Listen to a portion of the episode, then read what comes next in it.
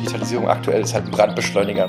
Ich bin überzeugt davon, dass wir tatsächlich auch gesünder und wahrscheinlich auch zufriedener werden leben können. Herzlich willkommen zu Zwischen Hacks und Bytes, der ersten Podcast-Reihe von Germanwatch. In drei Gesprächen diskutieren wir mit Digital- und Klimaschutzexpertinnen darüber, welche Chancen, aber auch Risiken die Digitalisierung für den Klimaschutz schafft und wie eine nachhaltige digitale Welt aussehen kann. Heute zu Gast sind Rainer Rehag vom Forum InformatikerInnen für Frieden und gesellschaftliche Verantwortung und Hendrik Zimmermann von Germanwatch. Viel Spaß! Herzlich willkommen bei unserer ersten Folge der Podcast-Reihe zwischen Hacks und Bytes, Klimaschutz und Digitalisierung. Mein Name ist Daniela Baum. Ich arbeite für die Umwelt- und Entwicklungsorganisation Germanwatch im Bereich Bildung und Öffentlichkeitsarbeit und darf heute diese Podcast-Folge moderieren. Bytes, Bytes, Bytes. Kostet uns die Digitalisierung die Welt? So der Titel dieser ersten von insgesamt drei Podcast-Folgen. Und darüber möchte ich mich heute mit zwei Experten unterhalten. Diese Podcast-Reihe entsteht im Zusammenhang mit der Bits und Bäume Konferenz, die Anfang Oktober in Berlin stattfindet. Die Bits und Bäume bringt zwei Szenen zusammen und ins Gespräch miteinander. Die Techies und die Ökos. Diejenigen also, die sich mit Bits beschäftigen und damit unser Leben durchaus revolutioniert haben, und diejenigen, die nicht nur Bäume, sondern unsere Erde als Ganzes schützen und erhalten wollen. Und genau das machen wir nun auch in diesem Podcast. Ich darf meine beiden Gesprächspartner begrüßen. Da ist zum einen der Techie, Rainer Rehag. Rainer hat Informatik und Philosophie in Berlin und Hongkong studiert und promoviert nun am Weizenbaum-Institut für vernetzte Gesellschaft. Ehrenamtlich ist er Co-Vorsitzender des Forums Informatikerinnen für Frieden und gesellschaftliche Verantwortung, kurz FIF. Hallo Rainer, schön, dass du da bist. Hallo, danke für die Einladung. Außerdem darf ich meinen Kollegen Hendrik Zimmermann begrüßen, den Öko. Er koordiniert bei Germanwatch die Aktivitäten im Themenbereich digitale Transformation. Zur Digitalisierung hat er zum ersten Mal vor knapp neun Jahren gearbeitet, als er mit Unternehmen unter anderem aus der Telekommunikationsbranche nachhaltige Geschäftsmodelle untersucht und in einem Forschungsprojekt Social Media Mining für die Modellierung von europäischen Energiemärkten eingesetzt hat. Hallo Hendrik. Hallo, ich freue mich sehr. Ja, und zum Start erstmal eine ganz wesentliche Frage. Woher kennt ihr euch eigentlich? Wir beide haben äh, 2018 Bits und Bäume mitgegründet, also für German Watch und für das FIF jeweils, zusammen mit äh, anderen Organisationen aus der Nachhaltigkeits- und Tech-Szene.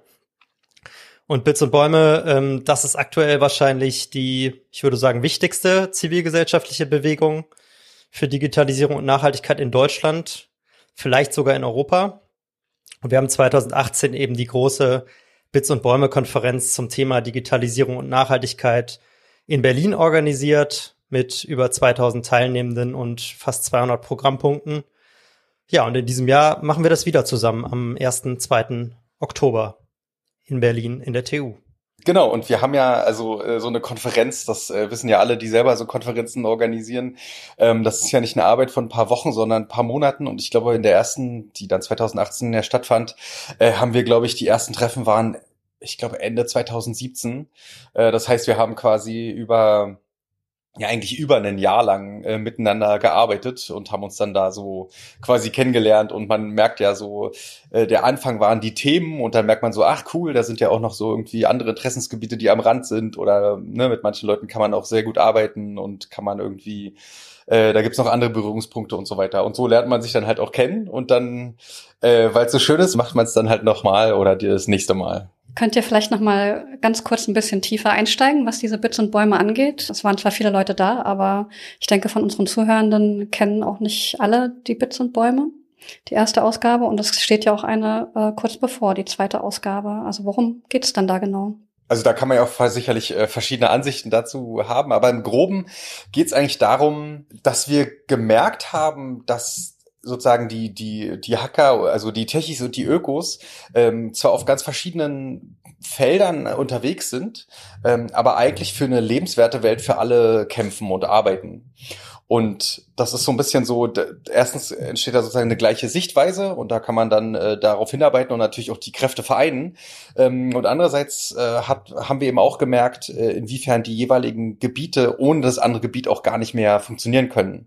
Also es, man konnte vielleicht, weiß ich nicht, in den 80ern oder 90ern konnte man noch ein bisschen äh, sozusagen sich jeweils nur für das eine oder nur für das andere interessieren. Ähm, aber die Zeit ist, glaube ich, vorbei. Und wenn man sowieso die andere Seite braucht, oder die anderen Seiten, sind ja noch mehr involviert, dann ist es ja auch super, sich da quasi mit denen, die sich da schon länger damit beschäftigen, zusammensetzt, um dann diese Themen wirklich zu integrieren und es nicht als zwei parallele Themen zu sehen, sondern als Schnittstellenaufgaben. Da können wir später nochmal über so konkrete Themen und Fragestellungen reden. Aber das war so, das ist, glaube ich, so die, die inhaltliche Ausrichtung. Ja, um es vielleicht äh, plastisch zu machen. Ich habe jahrelang zur Energiewende gearbeitet und da kommt man irgendwann an den Punkt, dass man die Energiewende eigentlich ohne Digitalisierung nicht gestaltet bekommt, weil wir eben diese fluktuierenden erneuerbaren Energien haben und den Verbrauch, der sich ja auch nicht an bestimmte Zeiten hält. Und das eben zu koordinieren geht nicht ohne Technik. Und so bin ich eigentlich als Öko von dieser Energiewende, teilweise auch von der Verkehrswende und von anderen wichtigen Wänden, Ressourcenwende, Agrarwende, dahin gekommen, immer wieder an die Digitalisierung zu stoßen und zu merken, da kann ich sehr, sehr viel lernen von dieser Techie-Seite. Und ich glaube, umgekehrt hatten wir als Umwelt-NGOs, als zivilgesellschaftliche Organisationen aus der Umweltbewegung einfach viele Jahre auch Erfahrung damit, zum Beispiel die Commons, ne, also die Gemeingüter in der Umwelt auch zu, zu regulieren oder uns dafür einzusetzen, dass sie geschützt werden. Und genauso gibt es jetzt eben im Digitalzeitalter ganz viel bezüglich der menschlichen Natur, was geschützt werden muss. Also es wird immer dieser Begriff Datenschutz zum Beispiel verwendet.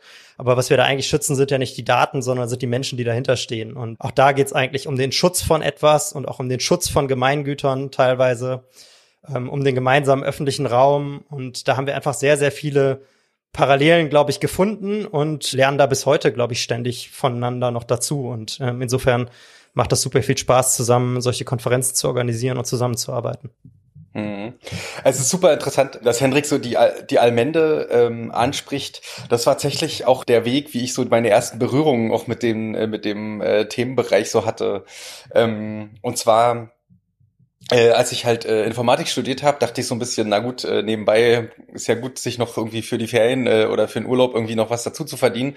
Und als Informatiker kann man natürlich überall arbeiten. Und jetzt stellt sich natürlich die Frage, sind wir gleich bei der Verantwortung des Technikers, der Technikerin, wo macht man das? Und meine, meine Vorstellung war dann, na gut, dann gehe ich halt zu äh, NGOs, die irgendwie was Sinnvolles machen. Und dann bin ich im Berliner Büro des Wuppertal-Instituts für Klima, Energie und Umwelt gelandet und hatte dann so Verbindungen. Dann ging es so irgendwie mit Böll-Stiftung und so weiter. Äh, habe dann da ein bisschen was gemacht. Und da gab es dann den Almende-Salon. Und den fand ich irgendwie super spannend. Und auch ein zweites Projekt, äh, gerade von Silke Helfrich, Gene, Bytes und Emissionen. Und ich dachte so, okay, das ist ziemlich, wie, wie, wie, wie hängt das zusammen? Und äh, was, was hatten da, ne, dann, was hatten eine Gentomate oder Tomate, freie, freie Tomaten, was hatten das mit irgendwie Software zu tun und so? Und das war, glaube ich, 2008 oder 2009. Und da war dann irgendwie schon, äh, also das, das, da war dann schon irgendwie so ein, so ein, so ein Samen gesetzt. So das Allmende heißt ja nicht nur die Wiese, sondern irgendwie Wikipedia ist ja auch Allmende oder OpenStreetMap oder so. Und auf einmal gab es so diese Begriffe, die es schon ganz lange in dieser Nachhaltigkeits- und Klimaschutzszene äh, gibt. Auf einmal mach, hat es total Sinn ergeben, die jetzt auf diese digitalen Felder so anzuwenden. Auch wenn da die Logik ein bisschen eine andere ist, aber dass die Konzepte jetzt nicht total neu sind. Und das fand ich super faszinierend. Genau, diese ganze Open Source Bewegung ist ja eigentlich auch ähm, Allmende, wenn man so will. Ne? Aber dennoch ist natürlich diese Szene nicht so nah an äh, den Nachhaltigkeitsthemen dran gewesen bisher. Rainer, du setzt dich ja jetzt auch sehr stark dafür ein, dass da die Themen mehr zusammenkommen, Klimaschutz und Digitalisierung. Was ist da so für dich der, der Treiber, der Impuls? Also man kann, glaube ich, im Allgemeinen erstmal sagen, äh, wenn, wenn das Klima nicht mehr funktioniert, dann kann man auch keine Freude mehr an Computern haben. Das ist, glaube ich, erstmal so ein Punkt. Also jeder, der sagt, ich will doch nur in Ruhe mein Zeug hacken, äh, der braucht auch äh, oder die braucht genauso sauberes Wasser und eine saubere Atmosphäre.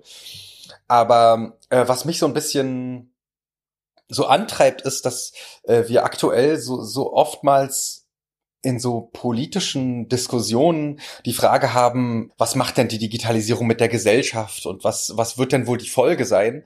Und ich aus meiner technischen Sichtweise denke, ja, das kommt doch drauf an, was wir damit machen. Es ist ja ein Werkzeug, es ist ja unser Ding. Wir müssen da ja nicht in so einem Technikdeterminismus verharren und dann in so Schockstarre fragen, äh, jetzt kommt die große Flutwelle, was tun wir denn nur? Und dann zu sagen, naja, äh, wenn die Zielstellung jetzt mal nicht Profit ist oder Effizienzsteigerung, sondern die Zielstellung ist jetzt mal Klimaschutz, wie würde denn dann eine Technik aussehen oder, oder Nachhaltigkeit, äh, Gesellschaftsverbesserung und so weiter? Äh, wie könnte denn dann Technik überhaupt aussehen?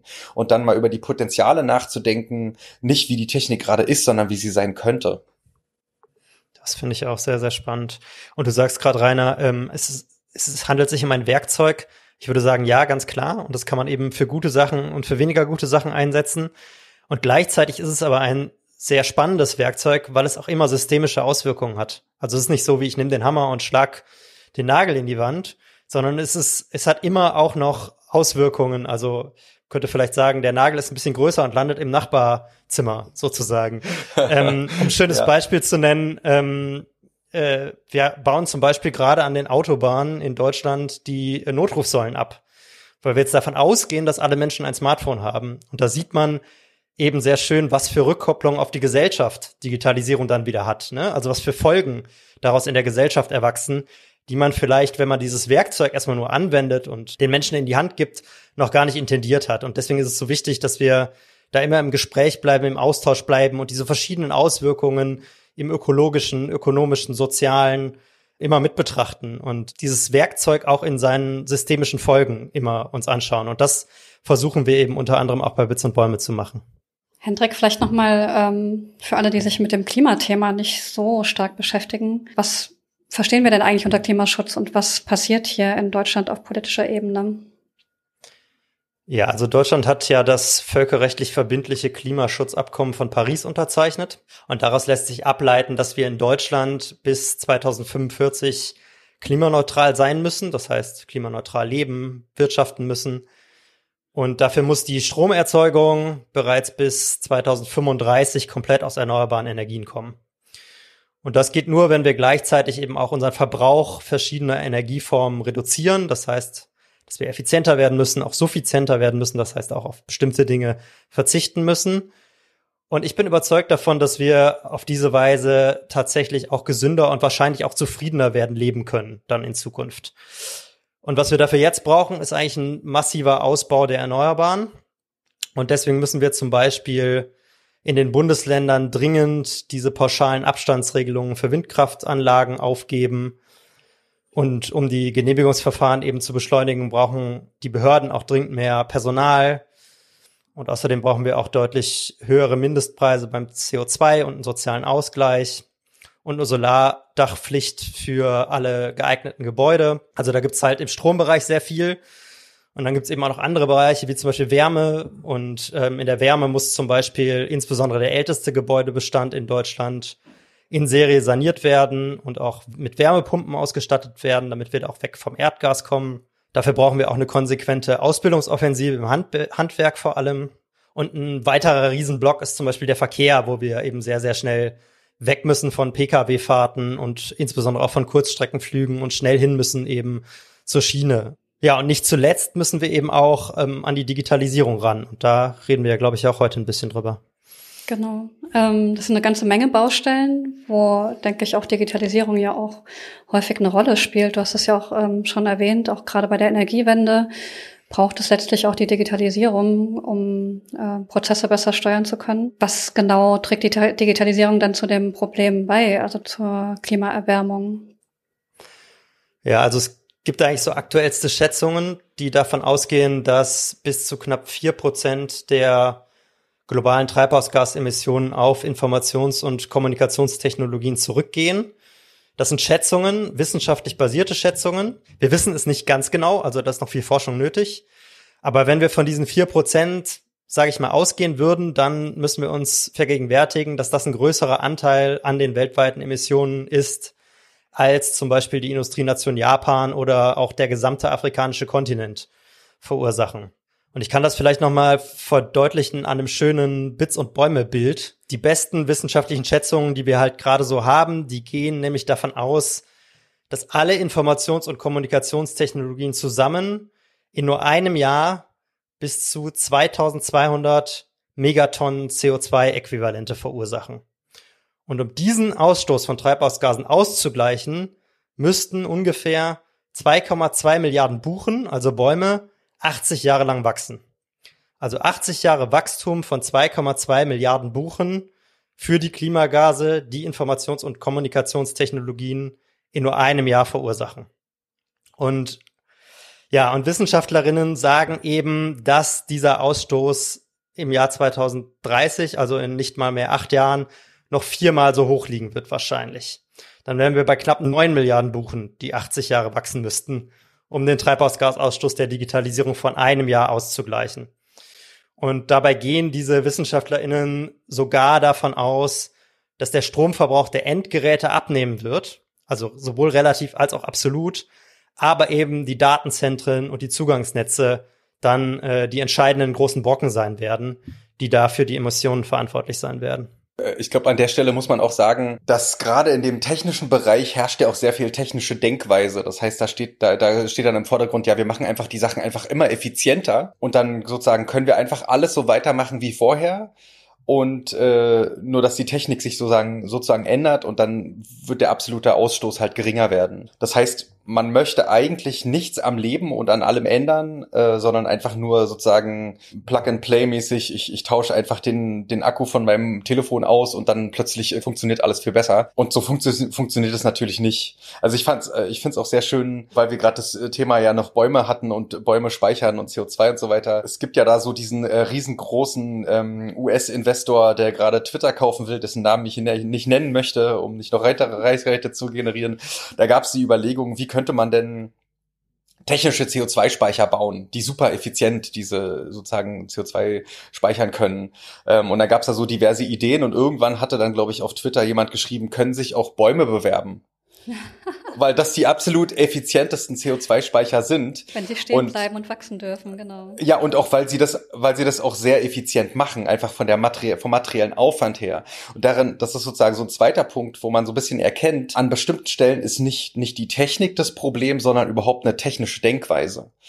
Also man, man könnte ja auch sagen, äh, dann lass uns doch die Technik so ein bisschen einhegen und dafür aber ganz viele Bäume pflanzen und so weiter. Das gibt ja so eine Ideen. Aber das ist dann, ja, da würde man, da merkt man dann schon, wie man da so sehr integriert und sehr breit denken muss, um da irgendwie weiterzukommen. Äh, und stattdessen reden wir aber von irgendwie effizienteren Rechenzentren oder effizienteren Autos oder so, was eigentlich das Problem, und das war ja so ein bisschen auch die Frage vorhin, das Problem einfach nur verschlimmert, äh, wenn man sich darauf konzentriert, wie man die Technik effizienter macht. Aber wenn das alles so tragisch, dramatisch ist und unseren Planeten quasi zerstört, heißt das, wir sollten dann besser die Digitalisierung stoppen, statt sie voranzubringen? Ähm, was wir da machen, zerstört ja nicht den Planeten. Sondern, also mal angenommen, wir machen jetzt hier weiter, dann gibt's Klimakatastrophe, dann gibt's große Teile der Erde, die sind unbewohnbar, vielleicht stirbt die Menschheit aus, ähm, dann ist vielleicht eine Million Jahre Pause, alles erholt sich wieder und dann geht die Welt hier weiter. Also den Planeten und das Klima und so weiter interessiert nicht, was wir hier, was wir Menschen hier machen und in den Zeitskalen was wir eigentlich machen, ist, dass wir gerade unsere eigenen Lebensgrundlagen zerstören. Wir retten nicht das Klima, sondern wir retten uns selber. Also es gibt natürlich noch eine zweite Ebene. Wir wollen natürlich auch, dass Flora und Fauna überlebt und Biodiversität ist auch an sich ein eigener Wert und so natürlich. Aber ich wollte das einfach nur noch mal so äh, noch mal. Ich finde das total wichtig, gerade weil ich das ja auch Diskussionen mit den Techies auch kenne, wenn man sagt, na ja gut, äh, ich mein Hobby ist jetzt nicht Frösche über die Straße zu tragen, wo man so sagt, okay, okay, die Klischees kann man wieder einpacken, aber es geht ja um unsere Lebensgrundlagen und plötzlich ne, muss es eigentlich alle interessieren. Naja, der Punkt mit dem, äh, wollen wir lieber keine Computer haben, also man kann es ja auch andersrum erstmal sehen. Also was, die positiven Aspekte von Digitalisierung oder Computerisierung. Also das Internet ist ja eins der großartigsten menschlichen Erfindungen, äh, mit mit Menschen äh, global zu kommunizieren, Kultur auszutauschen, Wissen auszutauschen. Äh, früher nannte sich das, glaube ich, Völkerverständigung oder so. All diese Sachen, auch, auch Wissen zugänglich zu machen, äh, Menschen, die sonst äh, sozusagen nur also die sonst normalerweise braucht der Wissen sehr große Privilegien, um da irgendwie zugreifen zu können und so weiter. Also all diese Sachen wollen wir ja haben.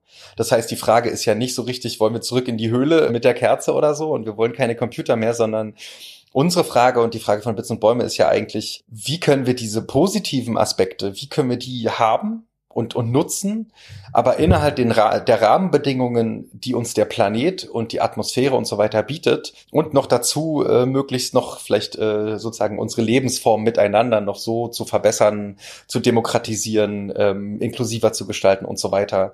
Und, und das ist, glaube ich, deswegen, dass, wenn man, wenn man das als Ja-Nein-Frage fragt, dann kann die Antwort eigentlich nur sozusagen dran vorbeigehen, was tatsächlich möglich ist. Ich glaube, es ist keine Ja-Nein-Frage, ne? Es ist eine Frage, wofür? Das hast du ja eingangs auch so schön gesagt, Rainer.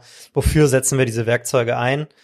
Und wofür vielleicht auch nicht? Also ich glaube, digitale Suffizienz ist auch ein wichtiger Punkt. Wir laufen im Moment ganz oft mit dem Hammer rum und suchen nach den Nägeln. Ne? Um wieder mal, mal bei diesem Bild zu sein, ne? Also, ähm, die wir teilweise gar nicht haben. Hauptsache Technik, Technik, Technik. Und das ist halt nicht. Wir können Technik ganz, ganz sinnvoll einsetzen in ganz vielen Bereichen. Also aus der Energiewende weiß ich selbst am besten. Da habe ich jahrelang in Forschungsprojekten gearbeitet, wo, wo wir das wirklich brauchen, die Digitalisierung. In vielen anderen Bereichen ist es, ist, es Spielerei und auch unnötig. Und da ist es viel besser, diesen Hammer Digitalisierung nicht rauszuholen und irgendwo hinzuschlagen und zu hoffen, man trifft irgendeinen Nagel. Ähm, also digitale Suffizienz ist, glaube ich, ein ganz wichtiger Punkt. Nichtsdestotrotz brauchen wir Digitalisierung an vielen Stellen und deswegen ist eben auch tatsächlich die Effizienz nicht ganz unwichtig. Ne? Also wie beispielsweise kriegen wir Rechenzentren und Übertragungstechnologien etc. effizienter. Da können wir jetzt auch nicht drum rumdrücken, natürlich um diese Fragen. Das heißt, Klimaschutz und Digitalisierung sollten bestenfalls zusammengedacht werden. Aber mal Hand aufs Herz, Rainer, äh, in der Techie-Szene, ähm, bist du da eher das Kuriosum? Oder gibt es da mittlerweile ähm, viele, die das Thema diskutieren und diese die Thematik auch bewegt? Da muss erstmal, glaube ich, sagen, dass Digitalisierung selber ja kein Ziel ist. Ähm, ich würde das gerne als, als Werkzeug oder als Mittel verstehen und die Nachhaltigkeit als Ziel. Und ich glaube, äh, der Kern von der Bits und Bäume ist ja sogar nicht nur zu sagen, das kann man zusammendenken, sondern das muss man zusammendenken. Es ist gar nicht mehr möglich in den komplexen Konstellationen, die, in denen wir uns hier bewegen, das ohne einander zu denken. Das, wir wollen ja gerade diese, diese Silos aufbrechen. Und ähm, ja, bei den Techies, das ist natürlich, sagen wir mal so, es ist in Bezug auf Klimaschutz doch häufig noch so Überzeugungsarbeit notwendig, zu sagen, warum das relevant ist und warum das auch die Menschen oder die, die Hacker und Techies und so weiter betrifft. Und man muss natürlich auch sagen, es gibt ja nicht die Techies, ne? Es gibt ja auch äh, Leute, die technikbegeistert sind und total auf Google und Apple und Facebook stehen. Das ist ja nicht, das, das sind ja nicht die, die die Bits und Bäume mit organisieren, sondern das sind ja eher so die kritische Tech-Bewegung. Und da gibt es so einerseits die, so die, dass man sozusagen den, die Leute darauf hinweist, worum es eigentlich beim Klimaschutz und bei Nachhaltigkeit geht. Und es leuchtet dann auch direkt ein, wenn es irgendwelche Ressourcengrenzen gibt, dass man die nicht langfristig, dass man nicht weitermachen kann, wenn man die langfristig überschreitet. Das ist ja jedem Programmierer, Programmiererin auch klar. Ich kann ja nicht mehr RAM verwenden, als da ist, weil dann alles crasht. So, das, das muss man erklären und dann, äh, und dann ist es auch relativ klar.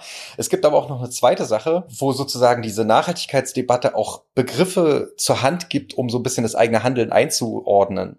Also, wo zum Beispiel das Internet wird ja immer noch will da jetzt nicht in die Details gehen, aber durch so supranationale Gremien verwaltet. Und jetzt zu sagen, ja Leute, ähm, so haben sich in den 70ern und 80ern, hat man sich gedacht, das Internet wäre doch toll, wenn das nicht einem Staat gehört, sondern allen gehört, dass man das ja auch Allmende oder, oder allgemeine Ressource nennen kann. Das sozusagen, äh, da geht dann quasi den Techies ein Licht auf, dass sie eigentlich die ganze Zeit schon Allmende und Nachhaltigkeit machen, das aber noch nie in den Kontext gesetzt haben. Und das werden aber auf alle Fälle immer mehr. Also ich meine, je, je näher die Einschläge kommen, umso mehr also man kommt ja um das Thema auch nicht äh, drum herum. Und die meisten sind da auch sehr offen, nur dass einfach unklar ist, was man da als Individuum einfach so machen kann. Ne? Man, erstmal das Problem zu verstehen, löst es ja noch nicht. Das ist auch schon mal eine gute Überleitung. Wir haben jetzt äh, viel darüber gesprochen, was äh, die Herausforderungen sind.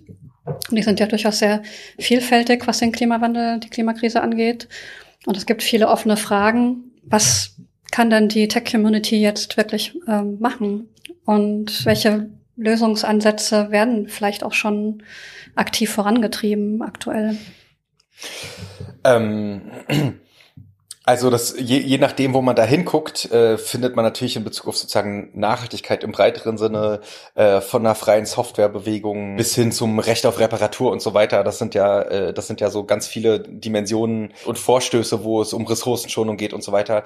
Äh, aber gerade in Bezug auf Klimaschutz, glaube ich, ähm, was die Techie-Bewegung in einem im ersten Schritt, glaube ich, machen kann, ist zu sagen, wenn wir dieses, dieses Werkzeug oder diese, diese Dinge, wenn wir die bauen und nicht explizit Klimaschutz dran schreiben, dann wird das nicht von alleine kommen.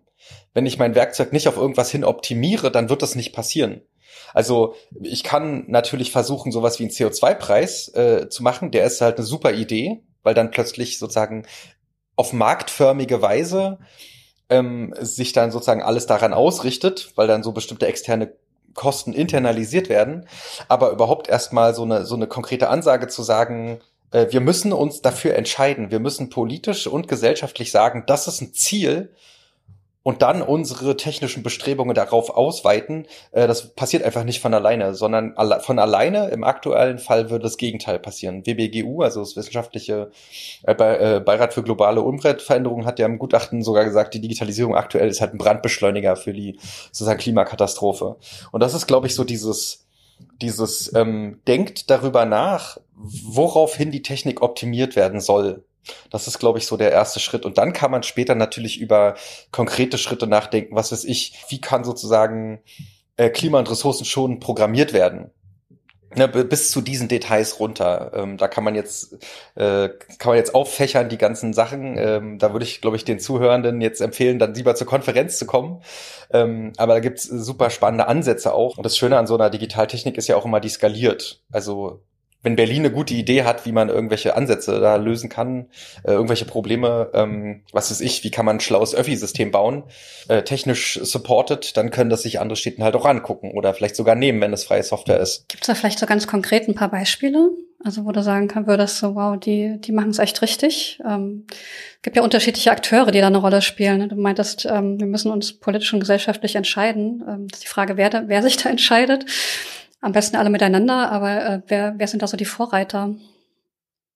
Also ich glaube, man kann so im Großen und Ganzen so auf Einzelprojekte gucken, weil wir in gewissem Maße auch ein demokratisches Problem haben. Also das führt jetzt ein bisschen weg vom Thema, aber man sieht durchweg global, auch in den USA, gibt es eine Mehrheit für mehr Klimaschutz. Aber das System ist demokratisch so kaputt, dass diese Interessen nicht in den Entscheidungspositionen ankommen, weil es da einfach große Interessen dagegen gibt. Und das ist in Deutschland halt wandelt sich vielleicht gerade, aber es ist halt ähnlich. Das heißt, man kann so auf Einzelprojekte gucken, wie zum Beispiel in Berlin so gibt so Ideen oder nicht Ideen, so diese Projekte, äh, so integrierte Mobilität, wo man sagt, ähm, ich möchte gar nicht mit den Öffis von A nach B fahren, sondern ich möchte eigentlich von A nach B kommen. Und ob ich dann jetzt irgendwie äh, ne, erst einen Bus nehme und dann einen Ruftaxi, weil ich irgendwie aus der Stadt raus will, zum Beispiel, ähm, und dann laufe ich noch ein Stück und so weiter. Ich glaube, da gibt's so so so Ansätze, die da gut funktionieren. Das wäre so so ein Beispiel.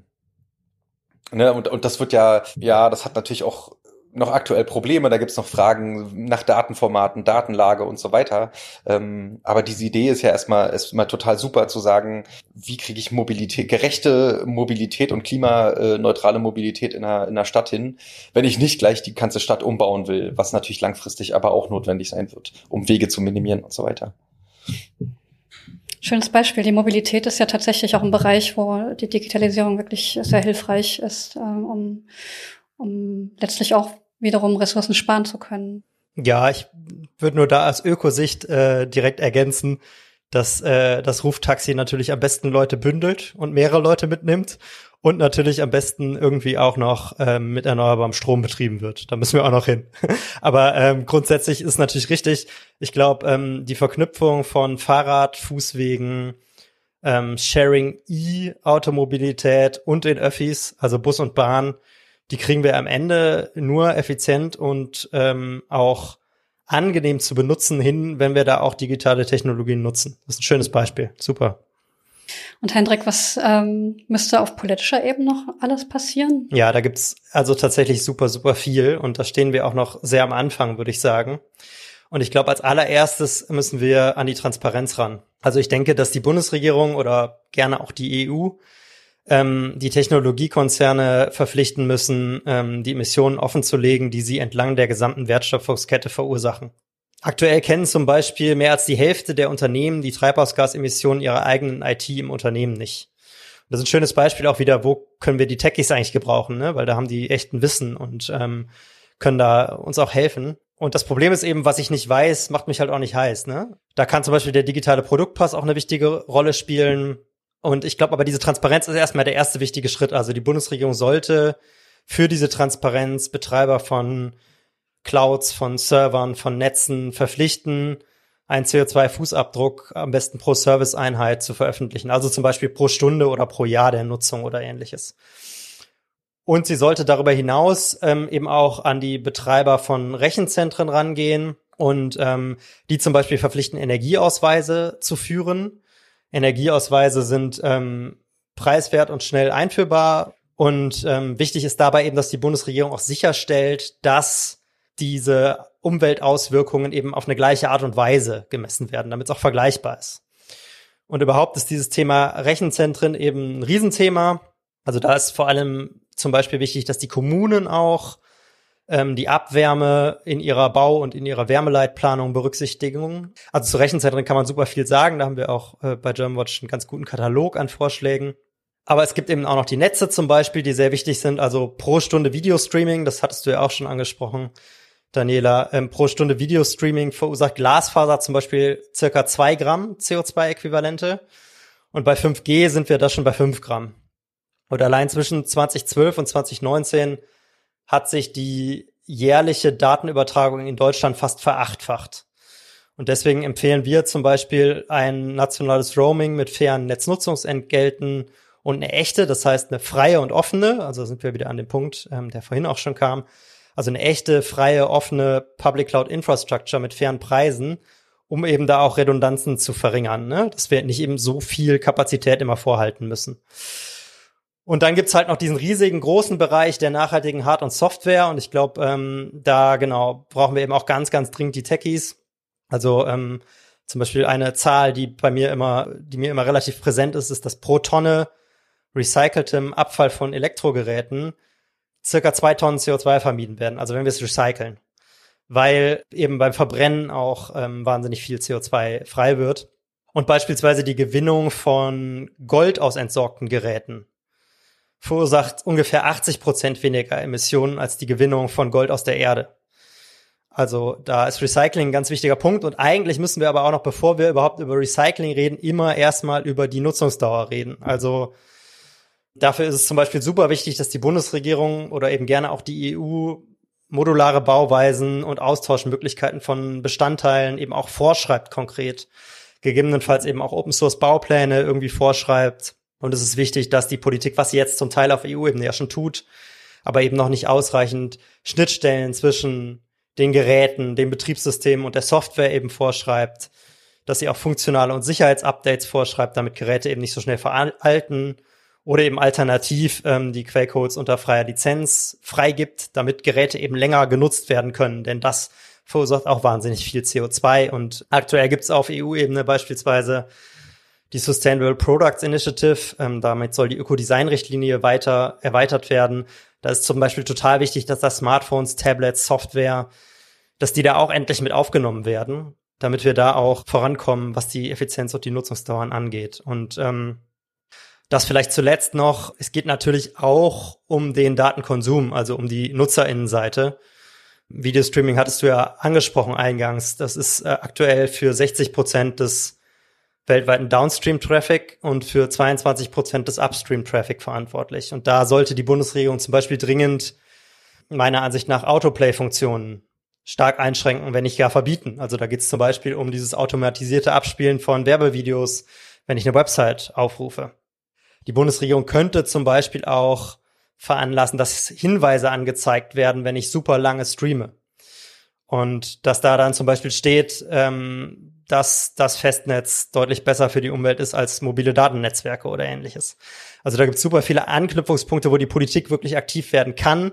Wir diskutieren die gerade auch bei Bits und Bäume intensiv und wollen da auch mit gemeinsamen Forderungen rauskommen. Ein anderer Aspekt so des Datenkonsums ist zum Beispiel, dass wir diesen nie enden wollenden Newsfeed haben, also dieses ewige Scrolling zum Beispiel auf irgendwelchen Plattformen.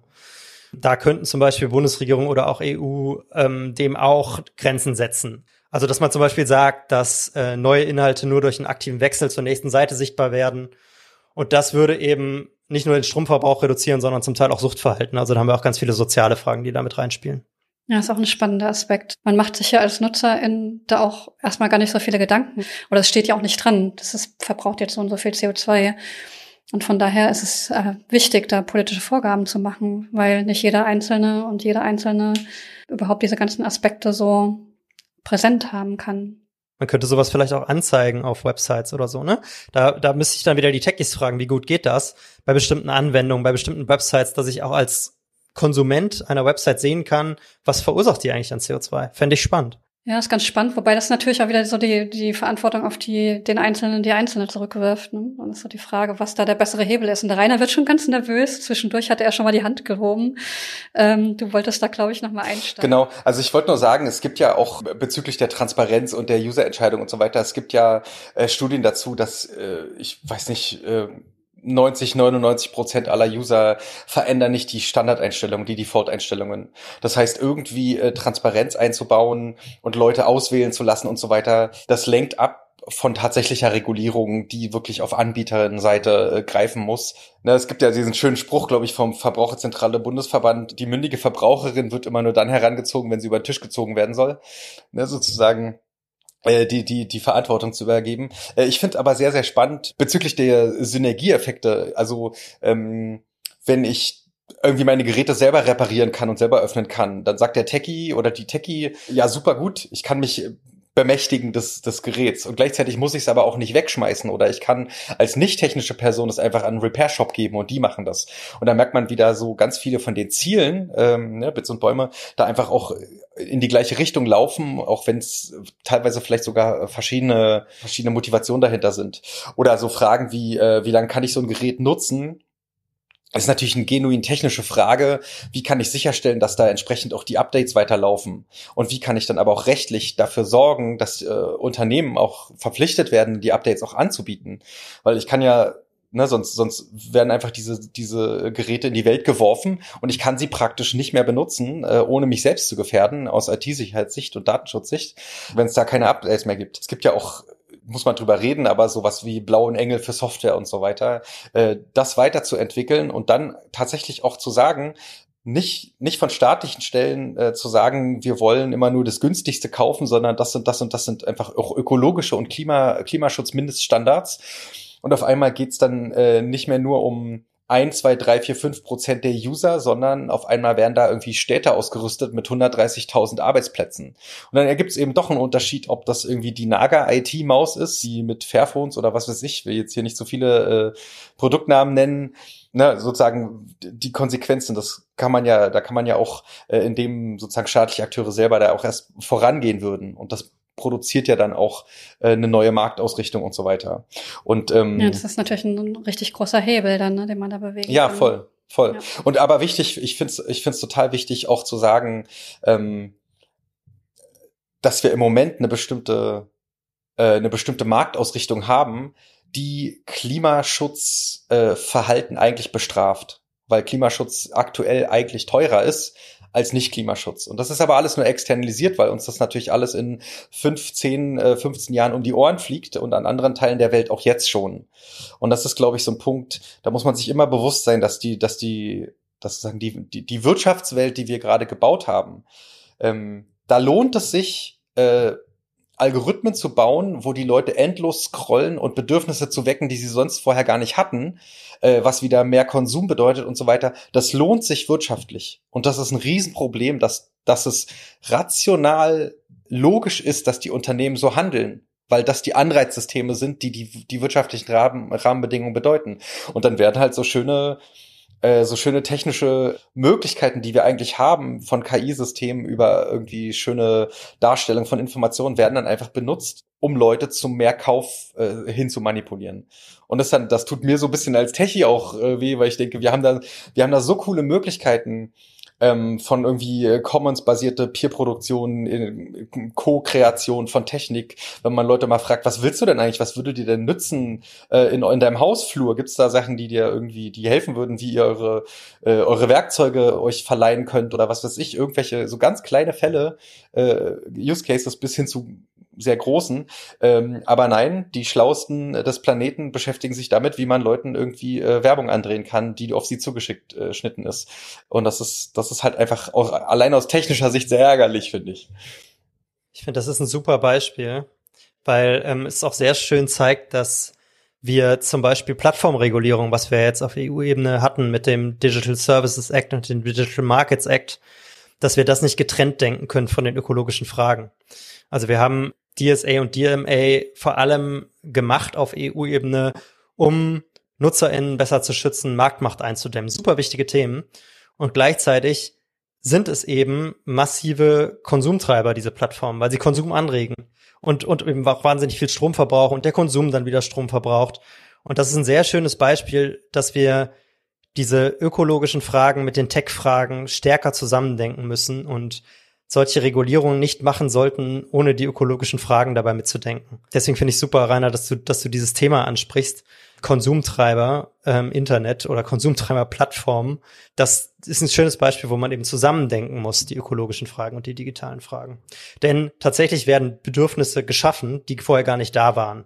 Und eigentlich ist doch die entscheidende Frage, welche Bedürfnisse haben Menschen wirklich und welche Bedürfnisse sind da und müssen befriedigt werden und nicht welche Bedürfnisse können wir künstlich irgendwie erzeugen. Ja, da geht das wirtschaftliche Paradigma doch noch ähm, in eine nicht ganz so nachhaltige Richtung. Ähm, eine bedürfnisorientierte Wirtschaft wäre sicherlich sehr viel sinnvoller und ähm, würde die Erde auch schützen. Ja, das, das finde ich ist, ist eigentlich genau der, der, der Punkt, den ja Hendrik am Anfang auch schon genannt hat. Es ist ja nicht so, dass wir hier äh, ein Leben in äh, Verzicht und alle müssen nur noch in Lumpen rumlaufen äh, und gebückt und traurig, weil wir irgendwie das Klima schützen müssen, sondern da wartet ja eine unglaublich tolle, reiche Welt mit, mit sinnvollen Austauschen und sozusagen sozialem Zeit- und Raumreichtum auf uns. Das ist, glaube ich, gar nicht genau, genau der Punkt. Man kann ja auch mal in die Erkenntnisse der Glücksforschung schauen. Also äh, je mehr Werbung ich mich aussetze, umso unglücklicher werde ich, weil ich ja im Endeffekt das alles immer gar nicht kaufen kann. Ne? Also das ist, das ist ja so ein, äh, das, da kann man sich natürlich nochmal die große Frage stellen, ist das Ziel eigentlich nicht das zufriedene, glückliche Leben? Und ist es dann eigentlich nicht total ironisch, dass das, was unser sozusagen uns langfristig auf dieser Erde leben lässt, tatsächlich eigentlich auch das ist, was uns glücklich macht.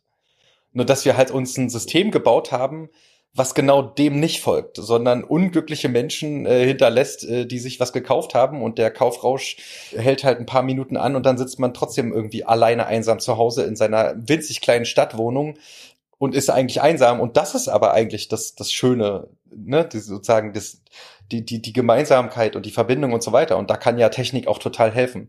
Also das finde ich ist eigentlich so ein bisschen die, die, die Ironie dabei, dass wir uns eigentlich selber vom Glück fernhalten, wenn wir so weitermachen, wie wir jetzt gerade äh, sozusagen Technik einsetzen. Wo wir da gerade schon mal beim Individuum sind und dem Glück, nach dem wir alle streben, was können wir denn dann dennoch äh, Sinnvolles leisten als Individuen, um eine klimaneutrale Digitalisierung voranzubringen? Was vielleicht ein bisschen mehr ist, als sein Handy dann statt zwei Jahre, drei Jahre zu verwenden, aber gibt sicherlich noch andere Strategien. Hendrik. Ja, vielleicht, also erstmal wollte ich noch ganz kurz was sagen zu dieser, ähm, zu dieser, zu diesen Plattformen und dieser ganzen Werbung, die einem da angezeigt wird. Da ist ja ein riesen Geschäftsmodell dahinter, diese Werbung zu personalisieren. Das heißt, zuzuschneiden auf Basis von Daten, zuzuschneiden auf die einzelne Konsumentin, den eigenen Konsumenten. Und man muss sich mal klar machen, wie riesig dieses Geschäftsmodell ist ich glaube, von den zehn ähm, wertvollsten Marken der Welt sind, glaube ich, acht, neun oder so, verdienen ihr Geld nur damit, ne? Also nur damit irgendwie ähm, Konsumenten besonders gut mit Werbung zu versorgen. Also besonders so mit Werbung zu versorgen, dass sie besonders viel kaufen danach. Das ist ein so ein riesen Geschäftsfeld. Alles das ist personalisierte Werbung und ich will jetzt mal eine markige These vielleicht auch raushauen. Ich finde, die sollten wir vielleicht einfach verbieten oder, oder abschaffen oder zumindest stark eindämmen, weil die ein Riesenproblem ist für unser gesamtes ähm, Gesellschafts- und Wirtschaftssystem. Aber um zu deiner Frage zu kommen, was kann jeder und jeder Einzelne tun? Also grundsätzlich würde ich sagen, es handelt sich um politische, gesellschaftliche, systemische Probleme. Das hatten wir auch schon, deswegen haben wir auch so viel jetzt schon über ähm, politische Stellschrauben gesprochen. Und ähm, daher halte ich auch politisches Engagement immer für den, für den wichtigsten Hebel. Also zum Beispiel ähm, in Sprechstunden von Abgeordneten gehen, die darauf hinweisen auf dieses Thema, Unterschriften sammeln, sich in politischen Gruppen engagieren, natürlich zur Bits und Bäume Konferenz kommen, sich da vernetzen. also ich glaube, wir haben als Germanwatch da mal ziemlich viele gute Vorschläge zusammengefasst in unserem Handprint auf handprint.de. Kann man die auch, ähm, die auch einsehen. Also ich finde immer am wichtigsten ist erstmal das Engagement. Und dann kann man natürlich auch noch an den eigenen Konsum irgendwie ran. Und ähm, dieses Thema ähm, nicht so viele neue Geräte kaufen ist, glaube ich, tatsächlich ein wichtiges. Also 67 Prozent der Deutschen kaufen auch dann ein neues Smartphone, wenn das alte noch nicht kaputt ist, also wenn das alte noch einwandfrei funktioniert. Und das ist eine extrem hohe Zahl, das muss man sich mehr vorstellen. Also das sind zwei Drittel. Dann ist natürlich auch die Frage, welches Smartphone ich nutze. Ähm, das hast du gerade auch schon äh, irgendwie angesprochen. Dani, also ähm, nach Herstellerangaben verursacht beispielsweise das iPhone 13 mehr als doppelt so viel CO2 wie das Fairphone 3 über den gesamten Lebenszyklus. Und dann kann ich natürlich auch mein Streaming-Verhalten ändern, also Downloads statt eben ewiges Streaming und Bitrates reduzieren und so weiter. Aber nochmal, die wichtigsten Stellschrauben sind politisch und man sollte das nicht auf die oder den Einzelnen abwälzen, sondern wichtig ist, dass wir politische Veränderungen erreichen, Regulierung erreichen. Das sind die ganz, ganz, ganz großen Hebel. Ja, danke dir. Ähm, auch, dass du den Handabdruck erwähnst, der ja größer werden soll, also das gesellschaftliche Engagement des Einzelnen und der Einzelnen. Ähm, das ist auf jeden Fall ein ganz wichtiger ähm, Ansatz, auch ein sehr positiver Ansatz, um aktiv zu werden. Und na, klar brauchen wir auch die Reduktion des ökologischen Fußabdrucks, aber das geht eben auch Hand in Hand oder Hand in Fuß, wie auch kombiniert sehen möchte. Äh, es ist beides nötig, genau. Also Hendrik meinte ja auch, ne, dass äh, diese, diese Geschäftsmodelle äh, verbieten und so weiter. Äh, da würde ich auch äh, sozusagen als Hacker sagen, auf jeden Fall. Also aus Datenschutzsicht ist das die, also ein Geschäftsmodell, was irgendwie auf äh, feingranularem Tracking und Profiling beruht, ist halt kein Geschäftsmodell, ähm, weil das ein paar Plattformen sind, die internationale Konzerne sind und dass da entstehen einfach Machtzentren, die nicht mal mehr demokratisch kontrolliert sind, weil die über mehrere Länder global hinweg agieren können. Und es gibt einen Punkt in der Hackerethik, es gibt eine Hacker-Ethik, also die äh, Zuhörenden können da gerne mal nachsuchen. Da gibt es so acht Punkte. Und ein Punkt ist zum Beispiel ähm, fördere Dezentralisierung und misstraue Autoritäten. Das heißt, diese Denkweise, wie kann es denn sein, dass es irgendwie ein, zwei, drei Unternehmen gibt, die über Milliarden Menschen Wissen, Präferenzen und so weiter sammeln. Wie können wir das überhaupt zulassen? Und deswegen äh, kann ich äh, sozusagen der, für die Forder der Forderung von Henrik äh, mich nur anschließen, äh, mit einer mit einer ganzen Menge anderer Argumente auch noch oben drauf. Also das ist, finde ich, total relevant an der Stelle.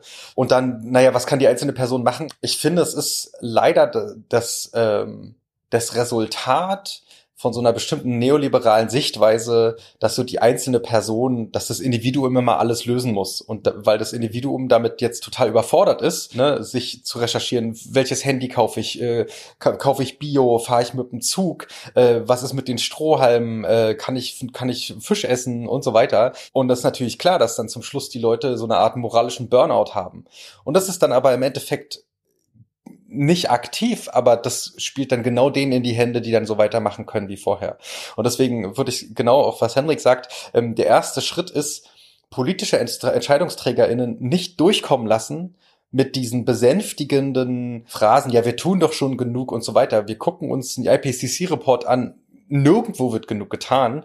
Und wir reden hier tatsächlich von nichts weniger als der Klimakatastrophe, die eventuell irgendwie das menschliche Leben auf diesem Planeten beendet. Und auch, auch eine sehr ungerechte Art und Weise. Also wir sitzen ja hier noch auf dem Sahnehäubchen dessen. Und dieses nicht durchkommen lassen, also wenn dann die Frage ist, ja, wie teuer wird der Klimaschutz wohl sein? Ja, dann lass uns doch mal rechnen, wie teuer kein Klimaschutz ist und so weiter. Also diese Sachen, ähm, diese, diese politische Engagement oder so, das würde ich auch ganz oben anstellen. Und es ist meistens sogar sehr, sehr viel leichter, als man so denkt, ne? wenn man so so sagt irgendwie, äh, ich gebe die Stadt oder, oder den Landkreis, wo ich wohne, äh, ins Internet ein, in die Suchmaschine des Vertrauens, die hoffentlich nicht Google ist, und äh, sucht dann irgendwie Abgeordnete oder so. Und dann poppen da schon drei Telefonnummern auf und einfach mal anrufen und fragen, was ist denn der Plan hier? Äh, was, ne, was denkt ihr euch denn da? Äh, wie sieht soll in Zukunft aussehen? Also sowas ist, ist super wichtig. Genau, und die individuellen Entscheidungen dann, die sind auch schön, aber wie gesagt, moralischer Burnout ist zu verhindern, sonst sind wir nicht mehr handlungsfähig. Super Punkt. Und ich glaube, über die Kosten von Nicht-Klimaschutz, das ist das eine, die sind riesig. Und die Chancen des Klimaschutzes sind auch riesig. Also wir haben ja auch, wenn wir Klimaschutz betreiben, wahnsinnig tolle Möglichkeiten, irgendwie zu prosperieren. Selbst in diesem, in dieser alten Vorstellung von, von mir aus auch äh, grünem Wachstum oder sowas. Also ich, ich kann Arbeitsplätze schaffen in dem Bereich. Ich habe Investitionsmöglichkeiten im Bereich Klimaschutz, Erneuerbare, Effizienz etc. Also da sind so viele Chancen da ähm, und auch so viele neue spannende Berufsfelder. Ich habe ja zwischendurch auch mal erwähnt, dass wir irgendwie eine Ausbildungsoffensive im Bereich von ähm, Hausdämmung oder sowas brauchen oder Sanierung. Da sind so viele tolle äh, Bereiche da, wo wir ähm, übrigens auch in Weltmärkten, ne? also wenn jetzt äh, Leute zuhören, die irgendwie wirtschaftlich aktiv sind und gerne was machen wollen, wo sie dann ganz viel verkaufen, auf, auch in Weltmärkten, dann ist Energiewende eine super Sache, so ne? Und ähm, dann ist die so, sind die sozial-ökologischen Transformationen in den Bereichen Gebäude, Verkehr, Energie etc sind super Sachen. Das heißt, wir müssen äh, über diese ganzen Chancen sprechen und diese Chancen auch nutzen. Und gleichzeitig natürlich diese Katastrophen, die uns auf der anderen Seite drohen, auch abwenden. Ja, danke euch. Ähm, ich glaube, wir kommen so langsam zum Ende des Podcasts. Ich könnte noch stundenlang weiter mit euch reden. Ich fand das auf jeden Fall wieder sehr lehrreich und aufschlussreich. Also ich habe doch durchaus auch noch einiges dazugelernt. Ähm, wenn ich mir euch beide so anschaue, dann denke ich mir, da wächst zusammen, was zusammengehört. Also die Techies und die Ökos, das geht schon irgendwie ganz gut. Und ähm, ja, mir sind so ein paar Sachen hängen geblieben. Wir sind, haben ja einen großen Bogen geschlagen von vom individuellen Konsum über das, was CO2 und Ressourcennutzung bedeutet im Bereich Digitalisierung, aber auch was die Digitalisierung ähm, auch an Lösungsmöglichkeiten bieten kann und bis hin zum, zur Marktmacht und Monopolisierung, was durchaus auch eine große Problematik ist. Und dass da einfach auch sehr viel Transparenz, viel mehr Transparenz notwendig ist. Und ihr habt auch gezeigt, welche Ansätze und Strategien und vor allen Dingen politische Wege es gäbe, um das zu verändern. Denn der, die Einzelne kriegt ähm, eher einen moralischen Burnout, ähm, wenn alles auf die ganze Verantwortung auf ihn oder sie abgewälzt wird. Ja, und letzten Endes ähm, kommt es drauf an, was wir draus machen. Das habe ich auch so mitgenommen. Ne? Also das, so also dieses, die Chancen nutzen und äh, zu schauen, was, wie wollen wir denn eigentlich, dass Technik aussieht, damit sie eben auch unsere, unser Klima, unsere Erde ähm, schützt und nachhaltig ist. Und das, das Ganze. Und uns damit schützt. Bitte? Und uns damit ja, schützt. Ja, letztlich uns rettet. Ne? Denn, Rainer, du hast gesagt, ähm, wenn kein, wenn das Klima nicht mehr funktioniert, dann bringt auch ein funktionierender Laptop nichts mehr. Das sagt ja durchaus schon fast alles.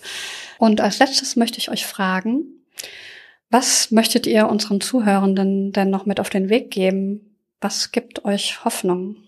Ich glaube, was ich allen auf den Weg geben wollen würde, ist äh, nicht aufzuhören äh, zu träumen und nach Utopien, über Utopien nachzudenken, weil sozusagen allein schon technisch, aber überhaupt in der Gesellschaft ist so viel mehr möglich, als wir jetzt gerade noch sehen oder und äh, und wenn wir gerade mal auch übers Träumen noch sprechen, da kann man auch sehen, das gibt auch, äh, man könnte sogar sagen, dass die aktuelle Welt uns sogar vom Träumen abhalten will. Also der CEO von Netflix hat mal äh, auf eine Frage, wer denn der größte Konkurrent von Netflix wäre, oder selber gesagt, das ist halt nicht Disney Plus oder HBO und so weiter, sondern größter Konkurrent von Netflix ist halt der Schlaf. Und da erkennt man daran sozusagen sowohl bildlich als auch ganz konkret, dass wir, wenn wir so weitermachen, eine Gesellschaft von einsam übermüdeten Menschen sein werden.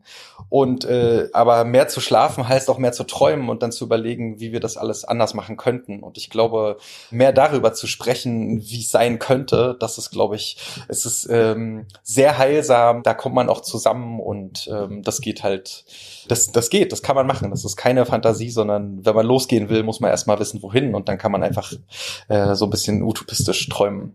Das würde ich so einfach sagen. Danke dir, das ist sehr schön. Das inspiriert mich jetzt schon fast mit dem Träumen anzufangen. Hendrik, was gibst du den Leuten noch mit auf den Weg? Rainer, du sagst einsam und übermüdet. Äh, das ist, das wäre die Dystopie. Und ich glaube, was wir auch brauchen, sind nicht nur Utopien, sondern auch Antidystopien. Also wir müssen uns überlegen, wie können wir eigentlich gegen diese Dystopien, die uns drohen, vorgehen? Und um gegen einsam und übermüdet vorzugehen, bin ich am besten ausgeschlafen und mach das mit anderen, mach was mit anderen zusammen. Und ich glaube, das ist, das beantwortet auch die Frage, was mir, was mir Hoffnung gibt. Nämlich, es macht unglaubliche Freude, mit anderen zusammen sich zu engagieren für eine gute Sache. Und ähm, das machen wir, glaube ich, beim Forum Informatikerinnen für Frieden, das machen wir bei Germanwatch, das machen wir ganz stark bei Bits und Bäume. Und da mit anderen zusammen voranzugehen und politisch was zu bewegen, das gibt mir Hoffnung, das macht unglaublich Spaß und deswegen kann ich auch alle nur ermuntern, sich zu engagieren und im besten Fall auch, im besten Fall sag ich, bei Bits und Bäume zu engagieren. Also vielleicht mitzumachen. Wir haben da eine sehr offene Struktur. Man kann sich da einbringen in der Organisation der Konferenz, auf der Konferenz selbst. Darüber hinaus in der Bewegung Bits und Bäume. Wir haben acht Regionalgruppen in größeren Städten in Deutschland. Und ähm, wir wachsen als Bewegung weiter und wir brauchen da Engagierte und es macht Spaß und es ist die schönste Antidystopie, die es gibt sich für eine nachhaltige Digitalisierung einzusetzen. Ja, und dem kann ich nur hinzufügen, wir sind nicht nur eine Bewegung, weil wir uns politisch engagieren, sondern auf der Bits und Bäume wird auch getanzt werden. Also wir sind auch so eine Bewegung. Ihr feiert einfach die bessere Party. Yeah. Das auch, auf jeden Fall. das ist das Ziel. Damit möchte ich den Podcast schließen und ich danke auch den Zuhörenden dieses Podcasts für ihre Aufmerksamkeit.